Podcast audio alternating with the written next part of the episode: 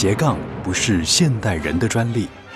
作曲家孟德尔颂不仅身兼钢琴家、作曲家、教师、指挥家，更是指挥棒的发明者，并且开启了巴哈音乐的复兴运动。同时，他还是冒险家、旅游达人和水彩画家。想知道音乐家究竟如何十八般武艺样样精通，而且样样不稀松吗？欢迎来到音乐家的大脑研究室，高盛制作主持。欢迎收听音乐家的大脑研究室，我是研究员高盛。我们的节目在每个星期六早上十一点，在 Bravo FM 九一点三为您播出。这是一个完全新的企划。那透过古今中外四个系列，我们来跟听众朋友一起探讨一下这一些音乐家或音乐人为什么可以有那么厉害的斜杠或者是跨界人生。那今天和听众朋友在这个古今中外外的这个系列介绍的是来自波兰的假声男高音奥林斯基。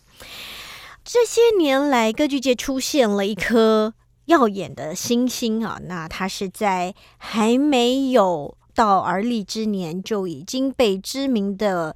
古典音乐杂志《留声机》评为年度年轻艺术家。那这一位代表人物就是假声男高音奥林斯基。他不仅是歌艺精湛，还是武林高手啊！这个跳舞的舞，更难得的是古典与现代。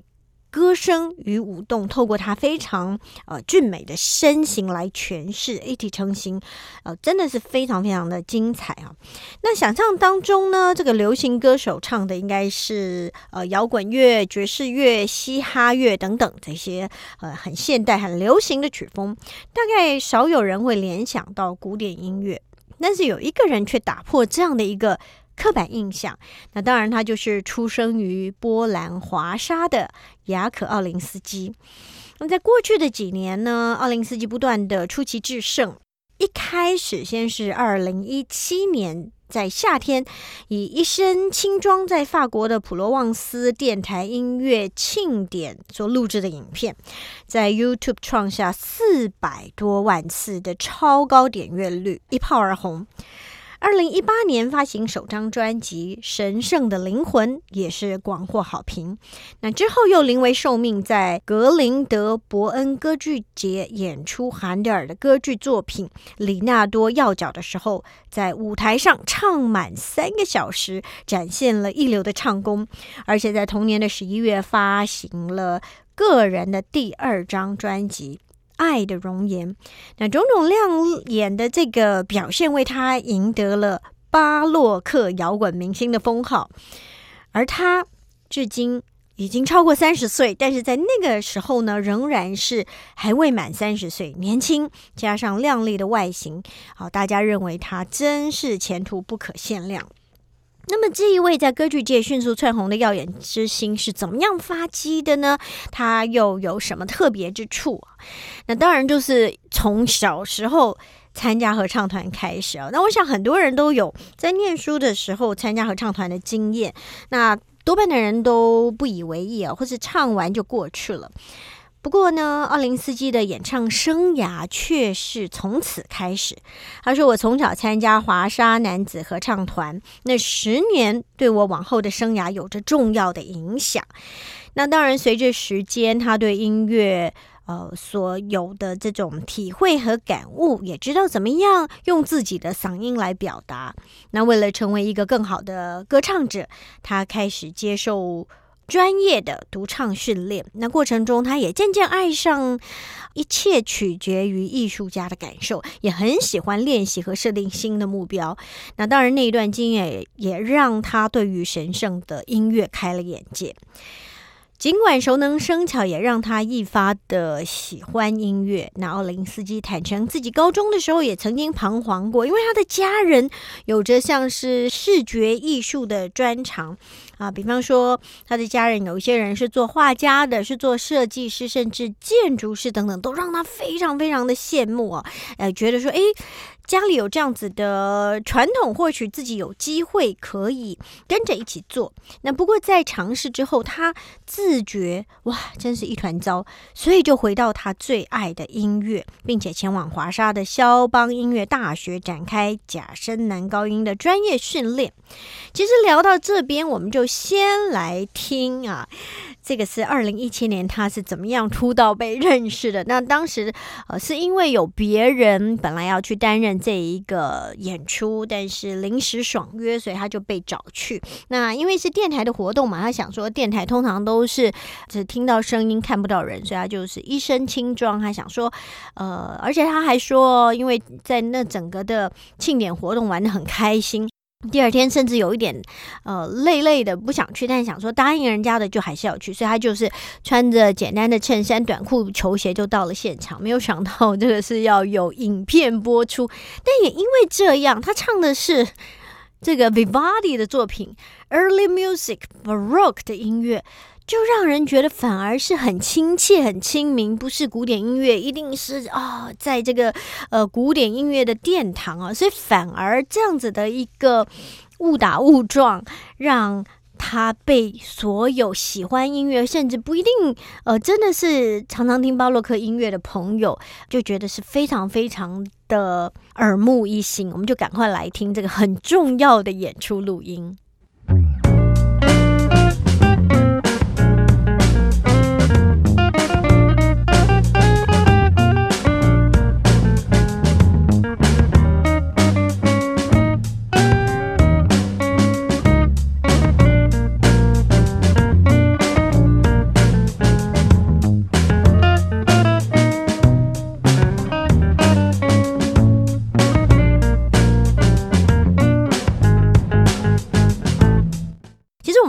在音乐史上哦，从古到今，嗯，有的时候真的就是当我们 get ready 了，准备好了，机会来的时候呢，你把握了，很多都是因为代打而一战成名啊。其实我想，呃，屡见不鲜吧。这个王羽佳哈也是代打成名，当然就是他本身有很好的呃能力，也很好的技巧，很好的音乐性。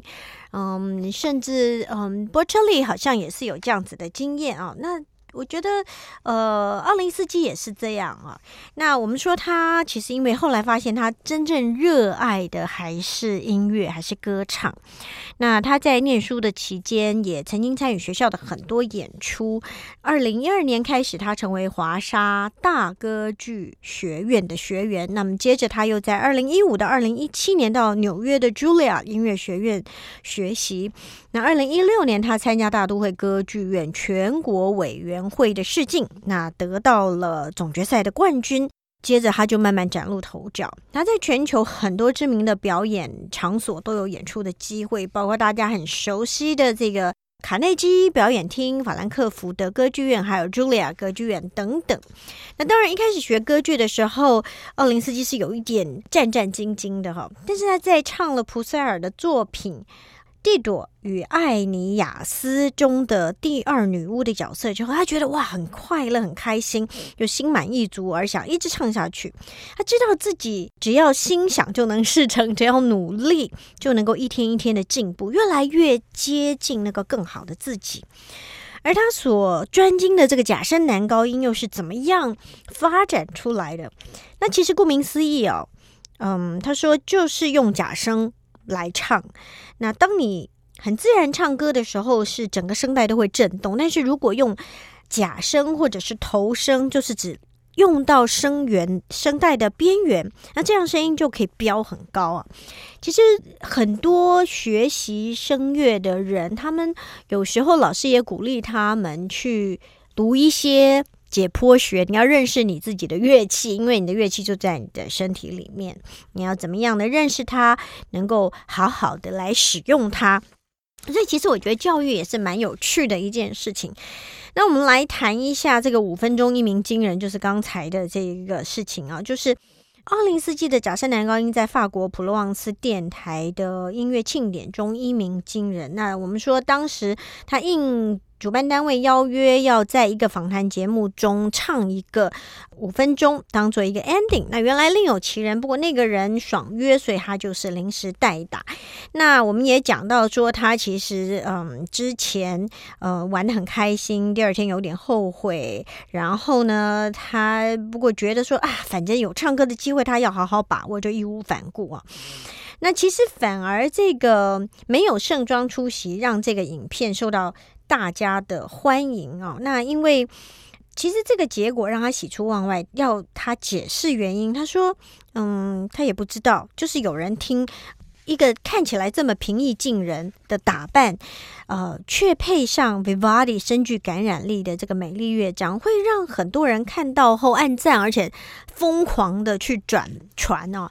那对于这个意外的爆红，他非常感谢庆典的主办单位给他这一个绝佳的献声机会。那我们来谈一下这一位斜杠青年好了。不过，这位歌剧界的新秀不仅是。歌艺精湛，我们说他的这个武功也很厉害，也就是跳舞。那小的时候他就是活泼好动，喜欢到处玩啊、爬树啊、做翻滚的体操。那有一天他决定去尝试所谓的霹雳舞。没想到一跳就爱上了。那从青少年起开始跳，大概有九年的时间，让他不断的精进自己的舞技，不但和朋友呃合组了非常知名的霹雳舞团，而且还曾经拿下街头霹雳舞比赛的冠军。除了能歌善舞，奥林斯基还以他非常靓丽的外形担任波兰的时尚。法国的《公民 K》等这些杂志的平面模特儿，在身兼多职之后，这一位呢，呃，事业起飞的斜杠青年也坦诚，他大概呃再也没有办法顾及其他的嗜好了。但是他很庆幸，至少还有一项他的爱好可以让他去各地表演的时候兼顾，那就是旅行。他说：“我喜欢旅行，也借此造访有趣的景点，可以了解不同的文化，认识新的朋友。或许就只是探索，看看大自然。对于郁郁葱葱或者白雪皑皑的山群，能够景象，就是让自己觉得是一件非常非常享受的事情。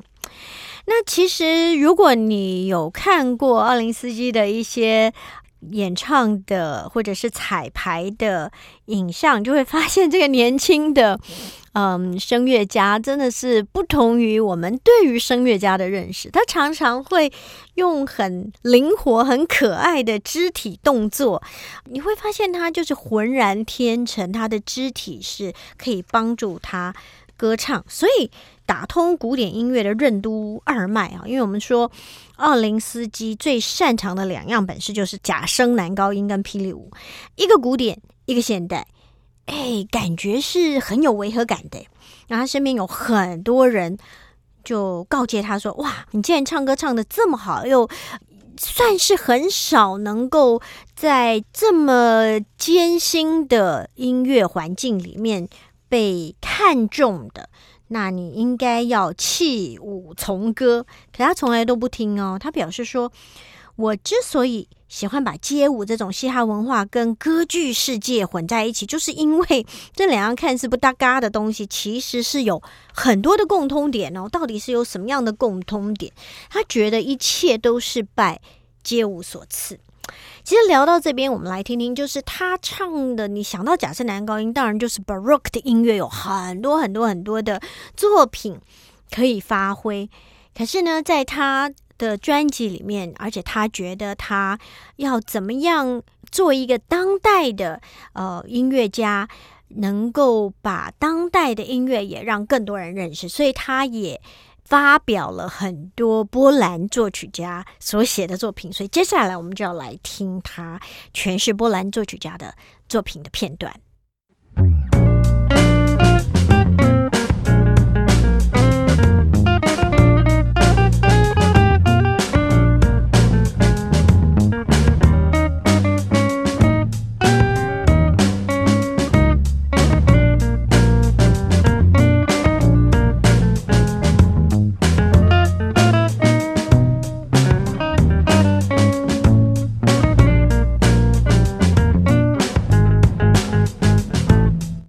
我们刚讲到说，有些人认为说，哎，你就专心唱歌就好了，不要再跳这个霹雳舞了。不过呢，奥林斯基自己坦诚，自己一开始也觉得有一点怪怪的，但是后来他发现，哎，歌剧和街舞很搭，可以并行不悖。有的时候，因为导演会要求他在舞台上跳个两下。他就会翻几个筋斗来 warm up 一下他的身体，伸展后背，顺便拉开声带肌肉开嗓。他说啊，你可以从一种艺术形式获益良多，并且把它运用在其他的艺术形式里面。舞台上，诶，耍个特技，并非只是喜欢哦，而是借此唤起身体的意识。只要身体。苏醒了，我就知道我的声音会以比较好的方式来配合。那歌剧表演让我觉得舒服自在，因为我感受到自己的身体。其实他讲的这个，就让我想到我在念北艺大的时候，我们那些呃声乐主修的同学，那个时候马水龙教授就说，你们要去戏剧系跟他们一起上一门课，叫做国剧基本动作。那个时候简称国舞。那如果喜欢看传统戏曲，就知道传统戏曲他们有很多的身段，对不对？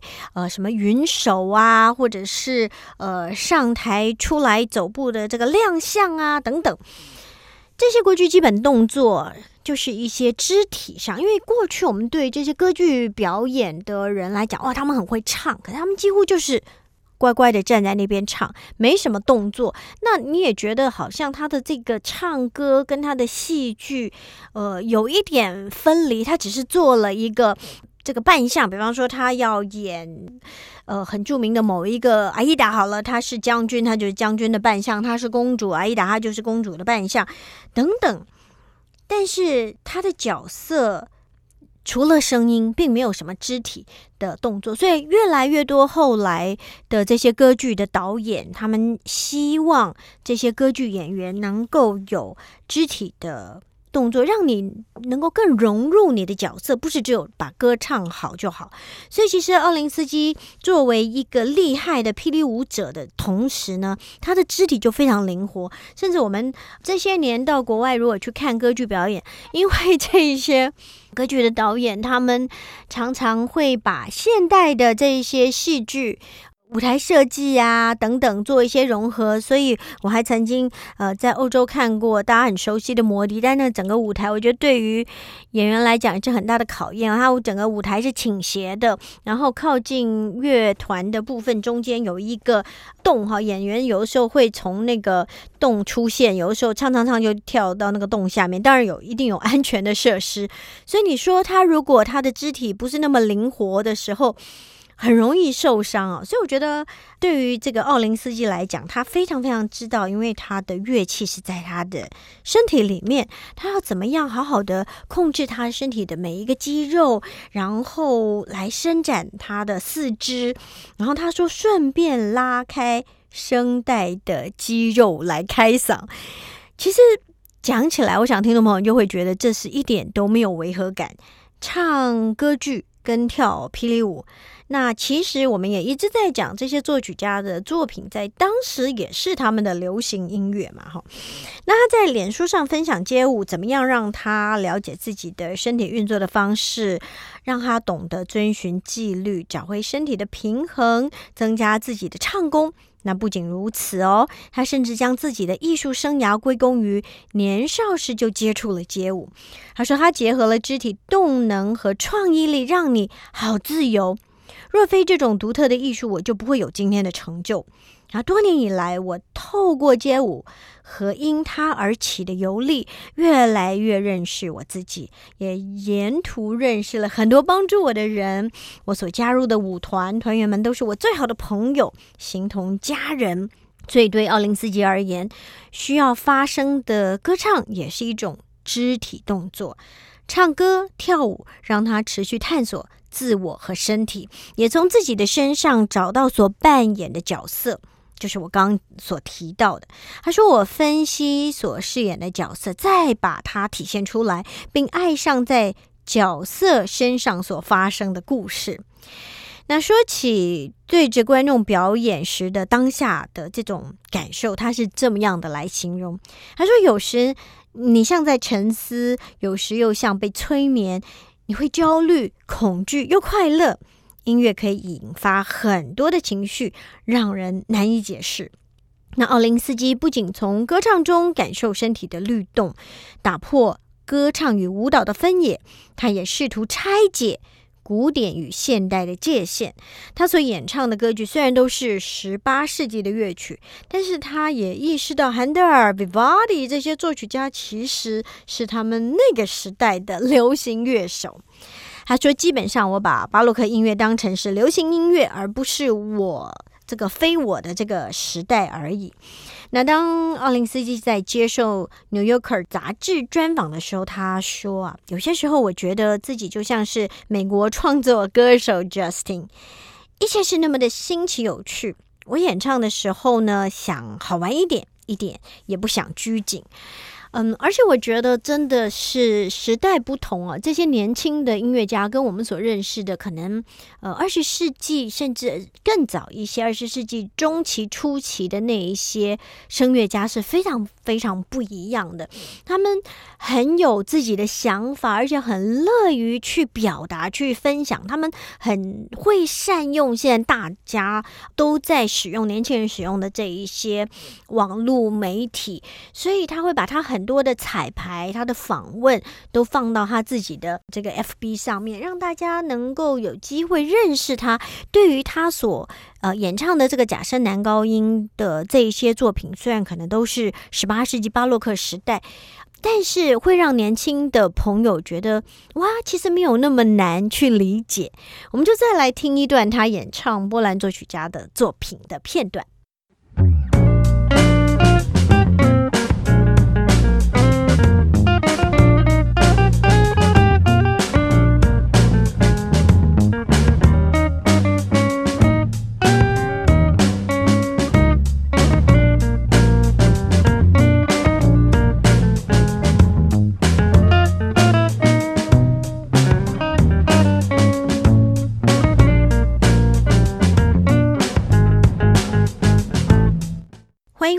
乐家的大脑研究室，我是研究员高盛。我们的节目在每个星期六的早上十一点为听众朋友播出。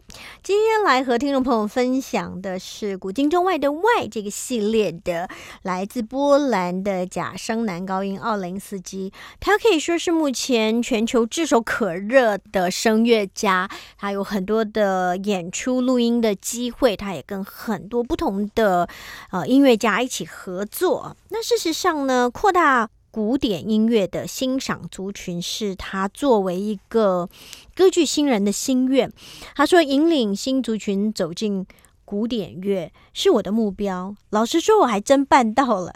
有些新的观众后来跑来跟我说，这是他们第一次欣赏古典音乐，觉得非常喜欢。他们之所以来，是因为看了我的社群媒体 Instagram，发现。哇，有另外一种有趣的生活形态。那当然，现在呃，奥林斯基的社群媒体上应该已经有超过四万名的追踪者，他的魅力可见一斑。那当然，最重要的是，在他结合街舞的这种热情诠释之下呢，歌剧有了新的生命，也吸引千禧年出生的年轻族群一同来欣赏非常高阶艺术的真善美。我觉得这个是。嗯，奥林斯基的努力就是他很喜欢这一些所谓的巴洛克音乐或者是古乐。那其实我也是透过我的几个朋友开始接触古乐，而这些古乐团他们其实也非常的努力啊。像我的朋友 Barbie 很喜欢的一个古乐团，他们也尝试把古乐跟呃可能流行的音乐、爵士乐做一些结合，让你觉得嗯古乐没有那么难去。亲近，并且呢，古乐其实就是巴洛克那个时代的流行音乐。这个奥林斯基也常常跟一个金苹果古乐团，他们有四处的合作演出啊。那其实我也看了一个报道，就是他去香港啊，作为亚洲首演的一个地方。那他说：“我从不做相同的演出。这个奥林斯基，他这些年在国际乐坛迅速窜红，台上他是这个声情并茂的古典声乐演演唱家，那台下则是率性而真诚的一个大男孩啊，真的很帅。然后，嗯，你就会发现他非常的 friendly，笑言不断，而且对身边的一切怀着源源不绝的热情。那其实这个访问就是他呃从。美国刚刚从 San Francisco 抵达香港啊，当然他一边坦言自己还有一些时差，一边又非常的兴奋的瞪大双眼。他说：“哇，这太疯狂了！我才在三藩市举行了一场大型的演出。”他说：“说真的，现在的我浑身疲乏，但同时又为踏进这个全然陌生的世界而感到无比兴奋。”那我们就说他其实有很多的兴趣，那其实旅行也是他。非常非常喜欢的一件事情，那也透过他的世界巡演，可以继续维持他这一个非常非常喜欢的兴趣。那对于未知的持续探索，呃，也是奥林斯基一贯的态度啊。那当然，嗯，无怪乎他的演出往往会令人耳目一新。啊，像他在近年的表演，就是一直到获得或唱专辑《爱的容颜》，就是他的这个新专辑里面，他都以发掘鲜少演出的巴洛克曲目和作曲家闻名。而且作为假设男高音以外，他同时我们刚刚说他是这个 breaking dancing 哈霹雳舞的高手，他也喜欢滑板、芭蕾舞。极限滚轴溜冰等等啊，那么他这个身兼好多不同的才华，所以很难以被定义的，他也投身各种的艺术形式。那当然为的都是探索自由创作的一个空间。那他和这个意大利的金苹果古乐团呃有一起的录音，然后他也在香港的。大馆监狱操场的户外舞台举办了两场哈截然不同的演出，那其实蛮有趣的，就是他哎很随性，嗯，有的时候奥林斯基在舞台上悠然的坐下，等待前奏的结束。然后呢，才展示他这个灵活的身手，忽然间就一跃而起。那乐手在演奏的过程里面，也经常的对视微笑，适切的呃加上了即兴的音调。明明是古典音乐，却 jam 了一 出一种呃流行的味道。其实提到这个古乐 early music，他们在。当时是提供给演出一些即兴发挥的可能性，因为可能在巴洛克时期的作曲家，也就是演奏家，可能是呃作曲家也演奏大键琴，呃，或者是作曲家他可能演奏其他不同的乐器，所以。嗯，比方说，我们讲他们在反复的时候呢，第二遍他会做一些不同于第一次的，比方加上一些装饰音，或者是有有一些呃前后的经过音等等，有一点像变奏曲啊。所以这个即兴，呃，我们说大家认为是爵士乐里面很重要的一个，应该说玩爵士乐、演奏爵士乐的人必备的能力。可是事实上，在巴洛克音乐里面，啊，这个即兴的能力也是非常非常重要的。那其实接下来我们要听到一段是奥林斯基的这个在一场现场演出的安可片段，你可以感受到，其实听众朋友有兴趣，其实有机会可以去点进去看一看他的一些影片啊。那他们这些乐手就是非常的热情，彼此就是呃，这个互动良好。除了一起演奏乐器、一起歌唱，奥林斯基也在现场表演了他的这个霹雳舞的舞技啊。那我觉得让这个 Uncle 的感觉是更有趣、更精彩。我觉得这也是他一直想要在他的表演里面所。发挥出来的那一种呃即兴，那一种亲切，以及那一种就是很自由。他真的知道说歌唱跟跳舞对他来讲是缺一不可的哈。然后也透过跳舞更认识到他自己的身体，也能够让他在歌唱的时候好好的发挥他全身，尽他的全力把他的声音表达的更好。我们就来听这一段很有趣的安可。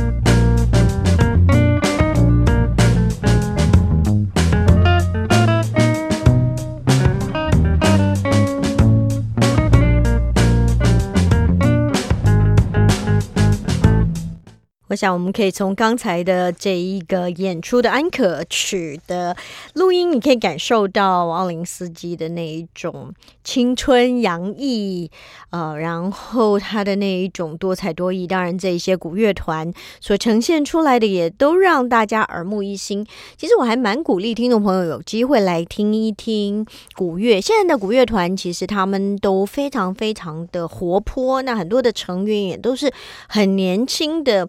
音乐家并不是像大家所想象的，哇，古乐团就是都是一些呃老人在演奏一些很古老的音乐。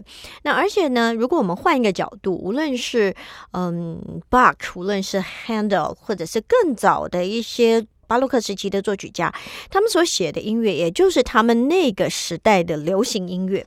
那所以把巴洛克音乐带到截然不同的一个文化环境。那奥林斯基他其实一点也不担心语言会成为欣赏的一个障碍。那或许正如他近年来一直在尝试的，为呃淹没于历史当中的乐曲重新编排和录音，把。两百五十甚至三百年前没有被传送的一些音乐，以世界首次录音的方式来放在他的专辑当中，也是借由陌生的音乐挑战听众惯性的一种观赏经验。那他说，其实事实上，观众前来看表演以前，并不一定要先准备些什么。其实你不一定明白歌词的含义，但是总能够透过他和乐团的这个合奏，明白。或感受到某一种的情感，那因为我们在细节上下了很多的功夫，让音乐维持高水准的同时，也能够平易近人哦。曾经在肖邦音乐大学还有纽约茱莉亚音乐学院呃深造的奥林斯基，他强调演出水准是他与创作团队一向非常重视的，但同时呢，他更希望让听众纯粹的感受到音乐的流动，也为哀歌而悲。为咏叹调而喜啊，对于音乐能够有一个自然的反应。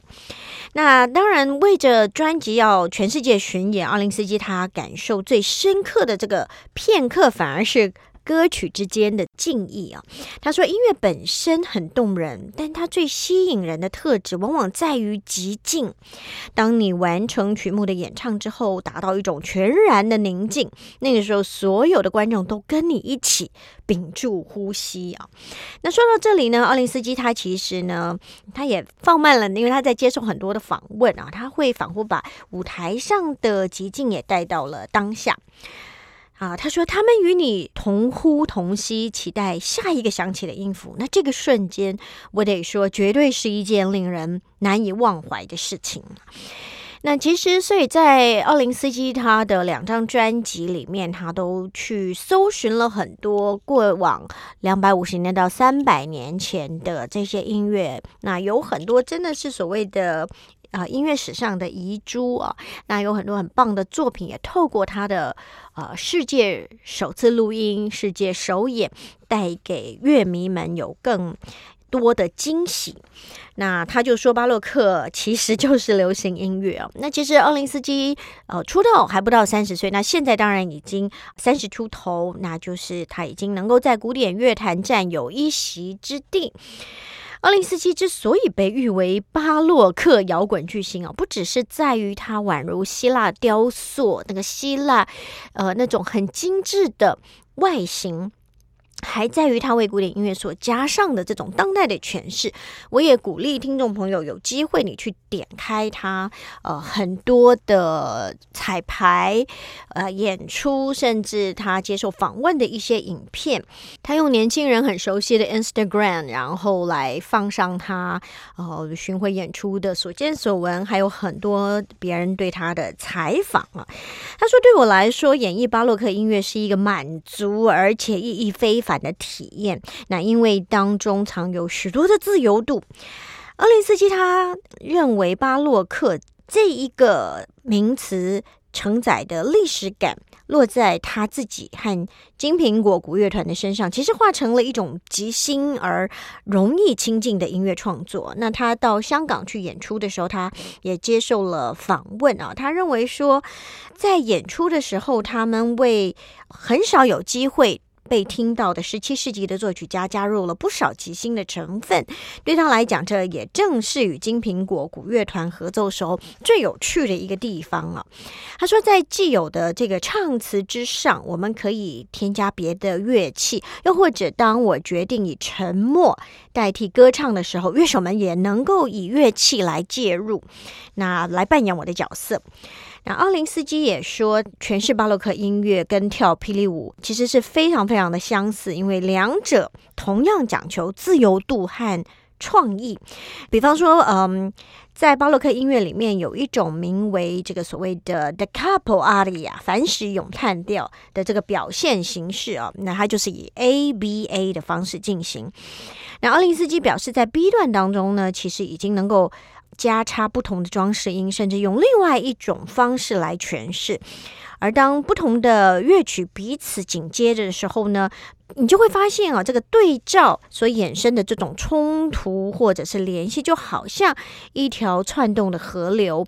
那核心依旧，却把你推到不同的河岸，然后让你看到岸上不同的景色。接下来，我们就继续来欣赏奥林斯基所诠释的巴洛克音乐。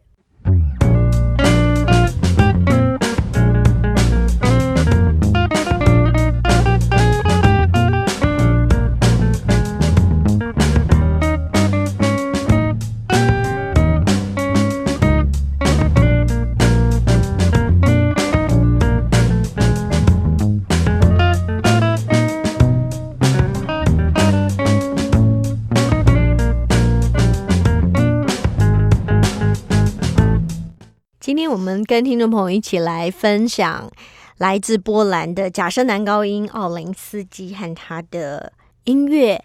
艺术表演，那在古典规范之上，二零四基他能够发掘自由创作的一个空间，其实就不难想象舞台上的他为什么会如此擅长啊，来运用节奏、姿态、说话或歌唱的内容，甚至他很厉害的霹雳舞的这些舞蹈的动作，很即兴的带动。演出的气氛，他说：“我从来不会特意为演出编排舞蹈，只要感觉对了就去做，所以完全有赖当时现场的这种氛围。那这些年呢，奥林斯基在家乡波兰也积极参与不同的实验性演出，将巴洛克乐曲带到嘻哈、饶舌或是流行音乐的舞台，也颠覆了大众对于古典音乐遥不可及的这种印象啊。那他说，巴洛克音乐。”和当今的流行音乐其实非常非常的接近，在原有的这个乐章之上，只要稍微改变一些元素，或者干脆维持原有的音符，却用另外一种方式来表演，你就能够从中听出当下最热门的流行音乐旋律啊。那其实大家都知道，他不只是假声男高音，他在声乐上的成就，他的霹雳舞也曾经获得了世界的冠军。啊，就是让大家来想一下街舞跟古典音乐啊，当然没有什么人能够想象，或者是说跟奥林斯基一样，把两种看起来是八竿子也打不着、无法连接在一起的艺术形式调和的如此和谐。那就像他过去在这个 San Francisco 的歌剧院。饰演这个深入地狱想要救回妻子的奥菲斯。那除了担任假声男高音之外，他更亲身上阵担任舞者啊，被称为舞台界的 Tom Cruise。那奥林斯基在 San Francisco 的市立歌剧院参与演出，Office 身兼歌舞两职啊。其实大家可以去呃，应该可以找得到影片，可以去看一下。他从八九岁就开始参与。教堂里面的唱诗班也一直在进行其他各种的尝试。他说：“我一直是一个非常活泼的孩子啊，啊，或者说是很好动的小孩。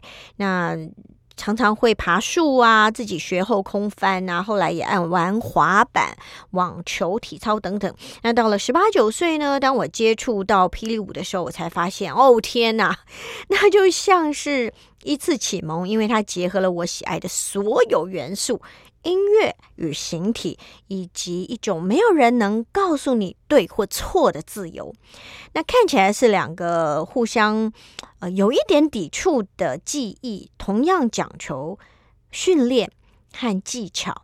那奥林斯基坦言，他说最初很多人提醒我要放弃这个舞蹈，就专心在歌唱上，呃，来努力啊，不然就难以发展成优秀的。歌者，他说我很讨厌别人判定我不能做某件事情，因此我在试图向他们证明我能够做到。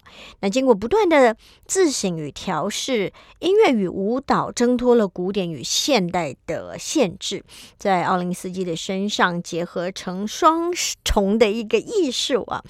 他说，当我跳舞的时候，落在我耳中的音乐变成了视觉化的呈现，而这也正是我。所热爱的，让我真正回应的音乐。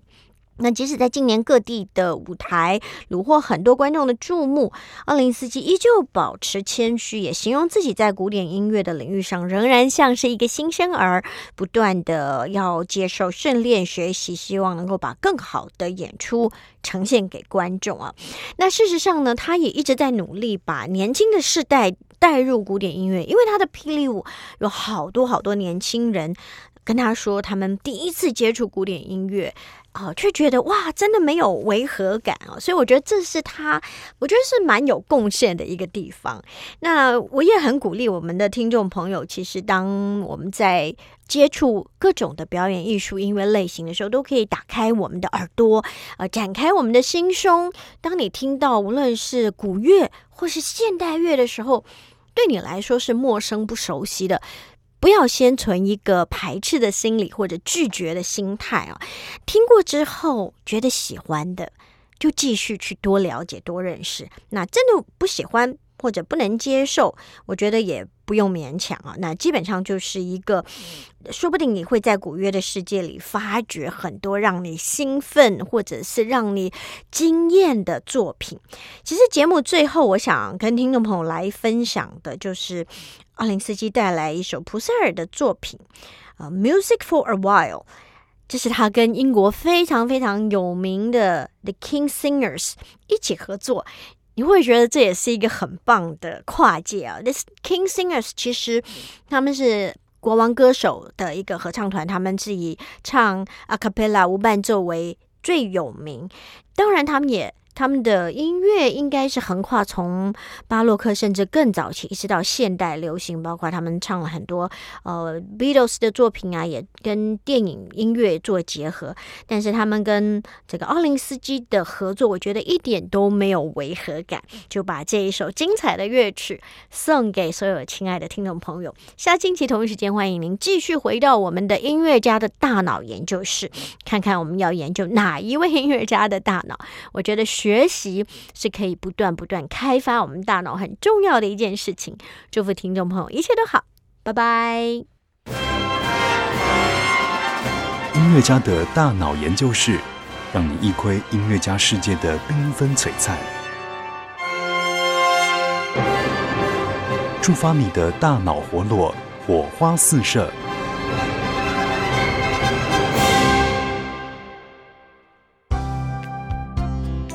本节目由文化部影视及流行音乐产业局指导播出。